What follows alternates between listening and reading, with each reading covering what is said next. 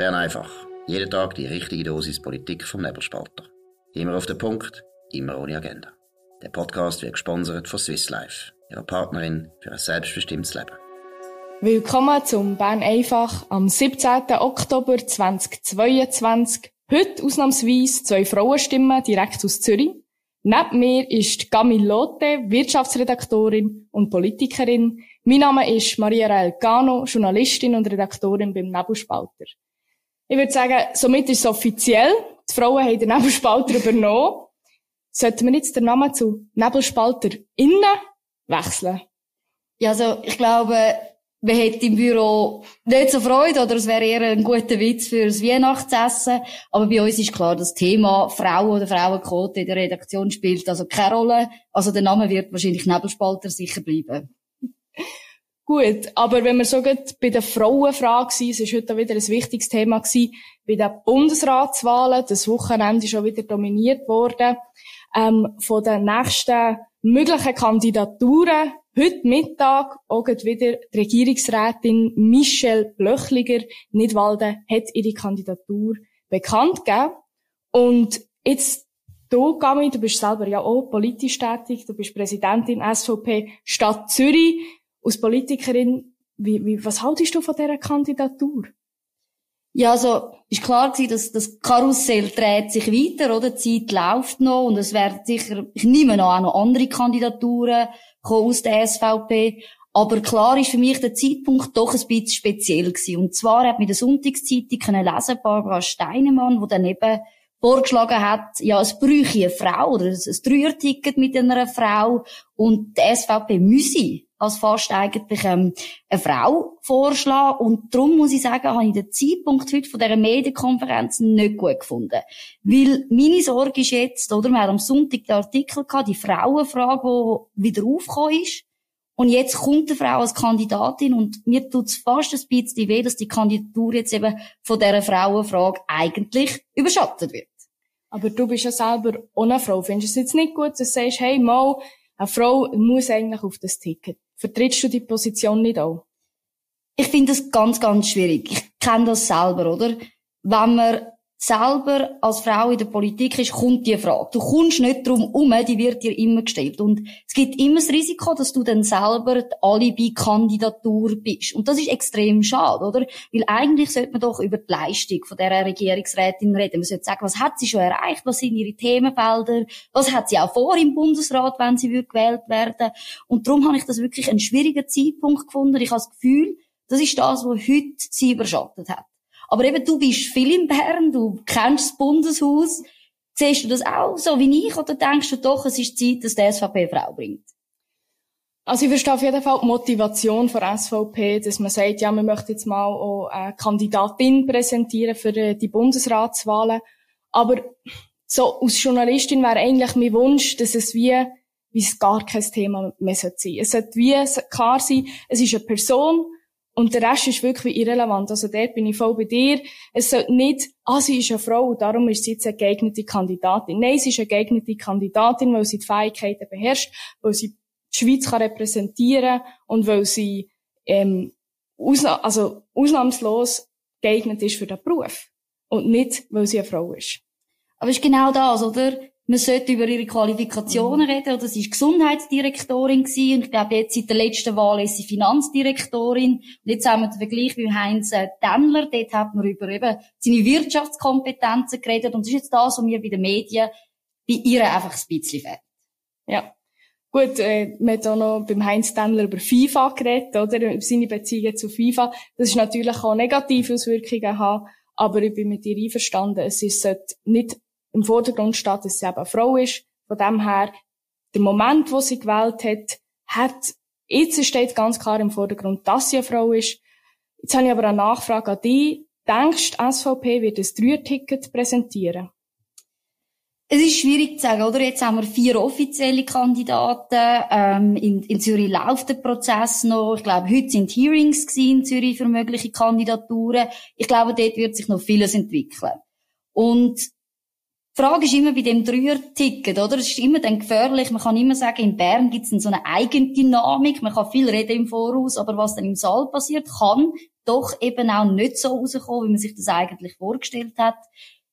Ich bin gespannt, was die SVP machen wird, ob es ein Einzelticket vielleicht auch ist oder nur ein Zweier-Ticket oder man sich wirklich sagt, okay, wir möchten das Dreier-Ticket und möchten das Dreier-Ticket auch mit einer Frau. Ich glaube, das wird in den nächsten Wochen sicher ein wichtiges Thema sein. Gefahr ist ja immer, dass man, der Markus Sam sagt das immer, dass man die schwächste, den schwächsten Kandidat nimmt. Wenn jetzt sie wird auf das Ticket kommen, denkst du, sie hat eine Chance, gewählt zu werden? Ich glaube, da können wir gerade gut auf unser, äh, unser Bundesratsbarometer verweisen, das wir natürlich beim Nebelspalter haben und auch immer wieder aktualisieren. Ich glaube, es ist für sie grundsätzlich schwierig, wie sie ist, in Anführungszeichen, nur Regierungsrätin. Es ist immer schwierig, wenn man nicht selber in Bern ist, weil man braucht doch die Kontakte, muss die Leute kennen. Sie hat zwar in der Medienkonferenz gesagt, sie hat gute Beziehungen, aber es ist natürlich eine Hürde, wenn man nicht selber in Bern ist. Ich habe mir etwas anderes, was mir aufgefallen ist heute bei der Recherche. Wir haben auch in der Redaktion schon darüber geredet. Und zwar hat es einen Tagesartikel, äh, Tagesanzeigerartikel gehabt, wo eben über den Prozess mit der SVP geredet hat, oder es eine Findungskommission gibt, national. Und dort ist sie eben Mitglied in dieser Findungskommission. Und das habe ich doch sehr speziell gefunden. Und jetzt vielleicht dich, eben, wie, wie siehst du das als Journalistin? Ist das ein Problem? Also, also ich finde, natürlich ist das ein Problem. Mir kommt es so vor, als würdest du für einen Nationalrat kandidieren und wärst eben gleichzeitig auch in der Findungskommission für das. Und äh, ja, das scheint ein absoluter Widerspruch zu sein. Mir erstaunt dass man auch noch nicht mehr darüber geredet hat. Und was mich vor allem erstaunt ist, wie kann das sein, dass sich jemand wirklich was sich schon vorher, ich meine, das ist nicht eine Entscheidung, die man von heute auf morgen trifft, überlegt hat, ich will für einen Bundesrat kandidieren, gleichzeitig Entscheidung trifft, in der Erfindungskommission zu sein. Das ist ja unüblich. Also ich bin auch erstaunt gewesen. Ich meine, normalerweise, klar, die Findungskommissionen, die sollen ausgewogen sein. Man muss Erfahrung drin haben, muss Leute haben, die die Partei auch kennen, logischerweise. Und dass man eben dann dort Mitglied ist und dann aber trotzdem eine Kandidatur, ja, bekannt gibt, ist natürlich für mich schwierig. Ich weiß aber auch gleichzeitig nicht, ja, wie weit ist natürlich der Prozess oder die, die Arbeit auch von dieser Findungskommission. Und ich nehme an, dass man vielleicht in den nächsten Tagen da auch ein Statement wird von ihr hören. Es bleibt also spannend bei dem Thema. Auf jeden Fall. Gut, bevor dass wir jetzt schon wieder das ganze Bern einfach nur über Bundesratskandidaturen reden, gehen wir doch am gescheitsten zum nächsten Thema. Und zwar, wenn doch unser Chefredakteur Markus Somm nicht da ist, nutzen wir die Chance und reden wir ein bisschen ja, über ihn ist ein bisschen sehr hart gesagt, aber über Sonntagszeitung Standpunkte. Der Markus Somm ist dort dabei gewesen, moderiert vom Reto Brennwald und das Thema Gender, Diversity und Wokeness. Hey. schwierig. Ja, es ist schwierig und man hat das Gefühl, das Thema ist doch irgendwie schon lange eigentlich durchgecatcht, aber es beschäftigt ja die Leute trotzdem. Und ich habe gestern die Sendung geschaut. Wir haben heute in der Redaktion auch schon ausführlich darüber diskutiert. Sie ist auch in der Redaktion sicher nochmal geschaut worden. Und dort sind uns zwei, zwei Punkte aufgefallen, wo wir doch haben gefunden, das wollen wir in dieser Sendung aufnehmen. Was ist das, was dich gestört hat? Was mich, also etwas, was mich am meisten gestört ist, ist eigentlich schon etwas, was schon jetzt mehrmals ist aufgekommen, dass die linken Frauen für alle Frauen reden. Und das ist etwas, was ich wie finde, sie redet immer von der, ja, die Frauen sind ihre Mehrheit und trotzdem werden sie nicht berücksichtigt. Und wenn man eben besonders das äh, generische Maskulin braucht, dann fühlen wir uns nicht angesprochen. Und ich glaube, ich kann für die auch reden, aber wenn man mir sagt, ja, der Student, also ein Student, ich bin ein Student, dann fühle ich mich berücksichtigt. Also es war wirklich spannend gewesen, dieser Sendung. Also wir empfehlen das sicher äh, zum Nachschauen. Man hat dort äh, Katharina Prelitsch-Huber gehabt, aber auch Frau Ospel. Sie ist zum Beispiel Expertin für Gendersprache. Und beide Frauen haben sehr klar gesagt, dass sie eben, sie redet eigentlich für die Frauen. Sie haben immer gesagt, von mir Frauen. Und ich habe mich extrem gestört gefühlt. Also ich bin dort, ich habe die Sendung geschaut und dort sind zwei Frauen gewesen, die das Gefühl haben, sie können sich das Recht rausnehmen, für die Frauen reden. Und das ist ganz falsch, weil das setzt eigentlich so ein bisschen voraus, ja, Frauen, das ist eine homogene Gruppe und da gibt's eigentlich gar keinen Unterschied. Für mich ist es einfach etwas Ähnliches hineingegangen wie auch bei der AHV-Abstimmung. Also man hat einfach, entweder hat man die richtige Meinung oder man hat einfach gescheiter gar nichts zu sagen. Es ist wirklich genau das, oder auch die Wutrede, ja, was von der Tamara Funicello gegeben hat, wo man dann plötzlich auf die bürgerlichen Frauen losgeht. Man hat wirklich das Gefühl, in dem Thema Feminismus, Frauenrecht, Vertretung auch von Frauenrecht, da kann man nur eine Meinung haben. Und das ist in der Sendung aufgefallen. Das Zweite, was mich extrem gestört hat in dieser Sendung, ist die Aussage von der Frau Ospel, Expertin für Gendersprache. Sie hat nämlich gesagt, ja, das Gendern, das käme aus der Mitte der Gesellschaft. Kommt das aus der Mitte der Gesellschaft?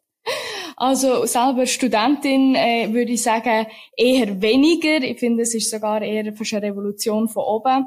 Und das Thema ist an der Universität relevant, aber wenn man im Alltag sich miteinander unterhalten, ist es eher, ist es eigentlich sekundär oder ist eigentlich kaum überhaupt wahrzunehmen. Und jetzt kommt das aus der Mitte der Gesellschaft. Was denkst du, woher kommt jetzt die Überlegung? Ist das so wieder eine Studie, die das nachweist? Also ich glaube, wenn man natürlich Gendersprache-Expertin ist und man den ganzen Tag sich damit beschäftigt, ja, dann kommt das vielleicht selber aus, aus der Mitte vom eigenen Leben. Aber es hat für mich gezeigt, wie, wie weit wie weit entfernt die Aussage auch von der Realität ist. Wie du sagst, es ist etwas, was wir von der Universität kennen. Wir haben bei der ZAW den, den Sprachleitfaden gesehen. Es ist etwas sehr elitär, sehr akademisch oder auch immer mehr beim Staat. Und das ist ja vor allem für mich auch ein grosses Problem, dass der Staat anfängt, sehr aktivistisch in dieser Gendersprache zu agieren. Aber ich bin, ich habe die Sendung geschaut und ich habe gedacht, hat denn, wenn ich im Tram bin und den Leuten zuhöre beim Reden, dass dort dann permanent gendert wird. Das ist, das ist die Aussage für mich. Und das ist so weit weg von dieser Realität. Das passiert nur in Bern. Das passiert nur in Bern oder vielleicht auf dem Weg an die Uni Tram. Aber es hat einfach für mich gezeigt, dass die Diskussion, sie ist elitär und weg von der Realität. Und ganz spannend ist sicher auch die Frage mal von einer Abstimmung. Wir haben eigentlich noch nie über die Gendersprache an sich eine Abstimmung gehabt. Es ist politisch diskutiert worden. Aber dann sagen wir, reden für die Mehrheit der Frauen oder wir reden für die Mehrheit, die gendern. Genau, Schwierig. dort kommen die Studien ins Spiel. Und das ist natürlich etwas, was man genauer anschauen müsste. Wer hat die Studie gemacht? Und es ist immer so, mit welchem Ziel hat man die Studie aus, ausgewertet. Und es ist immer so, man kann, man kann natürlich die Objektivität von Wissenschaft kann man für sich beanspruchen, aber schlussendlich ist jeder Forscher, jede Forscherin hat irgendein Ziel, forscht mit irgendeinem Ziel. Und was man meistens nach dem, wo man forscht, das findet man auch. Und dort muss man natürlich kritisch sein, wenn immer gesagt wird, es wird da mit Studien um sich geworfen und eine sozialwissenschaftliche Studie. Und das ist immer, also man weiss das, du hast selber natürlich auch äh, Politikwissenschaften genau. genau studiert und du weißt selber auch, wie man dort mit Fragen, mit äh, Suggestivfragen ganz klar in eine Richtung lenken kann. Also ich finde aber, da kann man gerade eine sehr, sehr spannende Studie ähm, erwähnen. Und zwar ist das vom Tagesanzeiger gewesen. Also eben, wenn es vom Tagesanzeiger kommt, dann heißt es schon mal etwas. Aber die Studie hat gezeigt, dass, ich glaube, über 70 Prozent der Leute Gendersprache ablehnen. Und das hat man auch gesehen bei den Frauen. Das, also auch die Frauen, das war eine repräsentative Studie gewesen, wo wirklich gesagt haben, nein, Gendersprache, das ist etwas, was ich als Frau nicht will. Und umso mehr hat mich das eben gestört, dass in dieser Sendung gesagt wird, das ist die Mitte der Gesellschaft und die Mehrheit, ja, alle Frauen, die wollen das. Ich glaube, das, was wirklich eine Lösung würde bringen, wenn es jemals so weit kommt, wäre, wenn man das Volk darüber lassen, abstimmen. Momentan ist es noch nicht so weit. Es ist, glaube ich, so nicht eine Initiative im Gang. Ja, also man gehört, Susanne Brunner ist zum Beispiel auch in dieser Sendung gewesen und sie hat schon mal im Club, bei SRF, hat sie auch angekündigt, dass sie da möchte Initiativen machen. Ich würde es sehr begrüßen, weil ich glaube, es ist Zeit, dass wir bei dem emotionalen Thema vielleicht mal eine Volksmeinung haben. Gut. Jetzt sind wir schon fast am Schluss von dieser Sendung, aber ähm, als letztes Thema möchte ich trotzdem noch etwas ansprechen, wo vielleicht uns noch in einer besonderen Art und Weise betrifft. Und zwar sind das die iranischen Proteste, ähm, wo der Auslöser ist, die 22-jährige Masha Amini, ähm, wo am 16. September auf unerklärliche, also unter unerklärliche Umständen ist gestorben. Und angeblich dafür ist, ist schon die Sittenpolizei äh, kurz nachdem sie ist festgenommen wurde, ist sie verstorben. Ähm, was, was hast du jetzt das Gefühl, ähm, was, was sollte als nächstes passieren? Vor allem, wenn man die EU-Sanktionen, die eventuell beschlossen werden, äh, in Betracht zieht. Ja, also es ist eben genau so. Jetzt plötzlich sieht man Aktivismus, mhm. oder? Man weiß seit Jahren, wie, wie schlimm die Zustände für die Frauen sind, dass sie sich wehren und dass das ein System ist, das sie unterdrückt hat. Doch erst jetzt, oder, sieht man so ein bisschen Aktivismus und jetzt hat Annalena Baerbock gesagt, aus Deutschland, sie will mit der EU, will sie Sanktionen haben für den Iran. Und ich muss sagen, mich stört etwas sehr, sehr stark an dieser Sache. Und zwar geht es darum, dass man eben in den letzten Jahren hat man einerseits Kopftuch verharmlost, gesagt, das ist ein Symbol vom Feminismus. Und jetzt andererseits, wenn man schaut, ja, was hat man in den letzten Jahren gemacht, hat man eben gar nicht gemacht. Und ich habe ein gutes Beispiel ausgesucht. Der Iran ist zum Beispiel Mitglied bei der UNO, und zwar in der Frauenrechtskommission. Also der ist Teil von der Kommission für die nächsten vier Jahre. Und die Wahl ist jetzt im 22. gewesen. Der Aufschrei, ja, der ist nicht da gewesen. Aber man kann jetzt ja entgegen und sagen, okay, aber scheiter spät als nie. Jetzt machen wir etwas, jetzt ist sichtbar. Und wenn wir jetzt, wenn, jetzt, wenn wir uns jetzt auch wieder zurücklehnen und sagen, oh, es ist nicht unser Problem, wäre das nicht auch ein falsches Zeichen setzen? Ich bin ein gespalten, oder? Ich, ich frage mich, hat man da nicht einfach zu lang zugeschaut. Und vielleicht ist es jetzt die Möglichkeit, dass man, dass man aktiv wird. Aber andererseits, bei der Recherche hat sich auch einfach gezeigt, dass ähm, Frauenrechtsaktivistinnen aus dem Iran sehr laut sich geäussert hat gegen, gegen die Wahl und wirklich Kritik ausgeübt hat. Und das finde ich eigentlich sind doch sehr, sehr wichtige Stimmen in dem Diskurs. Und dass man dem auch kann doch ein gewisses Vertrauen schenken, wenn da Kritik kommt und man das nicht einfach darf ignorieren Und ich habe eine Kritik rausgesucht und eine sehr spannende Aussage gefunden. Man hat gesagt, das ist, ähm, das ist gewesen, eben zu dieser Wahl, dass es ist, wie wenn man würde einen Brandstifter zum Leiter von der Feuerwehr wählen im Dorf. Also der Iran, eben in dieser Frauenrechtskommission von der UNO, das ist eigentlich im Endeffekt brandgefährlich. Aber wenn man jetzt die, sagen wir, wenn wir den Iran dort würde ausschließen, würde es nicht auch zum gegenteiligen Effekt führen, dass die gar keine Position dort drinnen haben. Es könnte ja zum Beispiel auch einen diplomatischen Effekt haben. Ich glaube, das ist vielleicht die Hoffnung oder vielleicht auch die Ausrede, wieso man das äh, zugelassen hat, weil es ist ganz klar, es hat Minimum vier Stimmen aus Europa braucht, damit der Iran dort gewählt wird, dass man hofft, dass es dort zu guten Gespräch kommt, dass es dort dann auch Bewegung kann geben Gleichzeitig muss man eben immer aufpassen, jetzt zum Beispiel bei diesen EU-Sanktionen, die man möchte machen gegen den Iran, muss man sich immer überlegen, was, was ist denn das für ein Narrativ? Und im Iran profitiert man sehr stark innenpolitisch, wenn es eben in, in Westeuropa, in den westlichen Ländern Kritik am Islam gibt wenn es Kritik am Iran selber gibt, dann hat man eben das Narrativ vom Westen gegen den Islam, der Westen gegen den Iran. Und das ist natürlich innenpolitisch ein sehr, sehr starkes Instrument, um eben das System auch aufrechterhalten. Und darum muss man immer abwägen, bringt das wirklich etwas oder schadet das im Endeffekt mehr, indem dass man eben eigentlich das innenpolitische System in dem Sinn füttert mit den eigenen Sanktionen. Gut, EU-Sanktionen, um das richtig zu stellen, die sind ja noch nicht ähm, vollzogen. Das heisst, das ist jetzt eigentlich noch im, man diskutiert noch darüber, ob man die möchte vollziehen Und was ich auch einen wichtigen Punkt finde, was, was ist denn, was ist die andere Option? Oder was ist, was wäre die Lösung in der Hinsicht, wenn man sagt, okay, wir machen keine EU-Sanktionen, sagen wir gegen, glaube spezifisch die Sittenpolizei. Schon, also das kann schon schwierig sein, aber es wäre die andere Option zu sagen, okay, machen wir einfach nichts. Ich glaube, es ist ganz schwierig. Ich glaube, auch der mediale Druck und der gesellschaftliche Druck ist im Moment sehr, sehr hoch. Wie gesagt, wir haben weltweit fast Protest gehabt, also auch in der Schweiz. Es ist ein grosses Entsetzen da. Und da ist ein Druck eben auch zum Handeln. Aber es ist immer gefährlich, wenn man eben aus einer Not aus handelt. Ich glaube, da braucht es ganz gute Überlegung, was kann man, was soll man machen und im Endeffekt geht es ja darum, was bringt den Frauen im Iran eigentlich am meisten. Und das sollte der Fokus sein. Weil es wird aus meiner Optik ganz, ganz schwierig. Wenn man Wirtschaftssanktionen hat gegen den Iran, ist es immer schwierig, sich nachzufragen, hat das tatsächlich auch den Frauen etwas gebracht?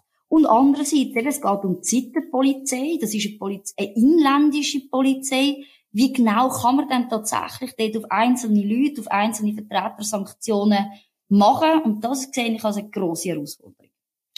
Gut, mit dem Schlusswort möchte ich hier auch beenden. Das war es von uns in Zürich. Äh, ich hoffe, es hat euch gefallen. Tut uns bewerten. Gebt uns eine Rückmeldung. Wie habt ihr es gefunden? Wir haben das jetzt hier zusammen zum ersten Mal gemacht. Das hat uns sehr gefreut. Ähm, der Markus sagt immer noch, tut uns mit fünf Sternen bewerten. Sehr gut. ähm, das war es von Zürich. Bis zum nächsten Mal. Einen schönen Abend. Das war Bern einfach. Immer auf den Punkt. Immer ohne Agenda. Gesponsert von Swiss Life, ihrer Partnerin für ein selbstbestimmtes Leben.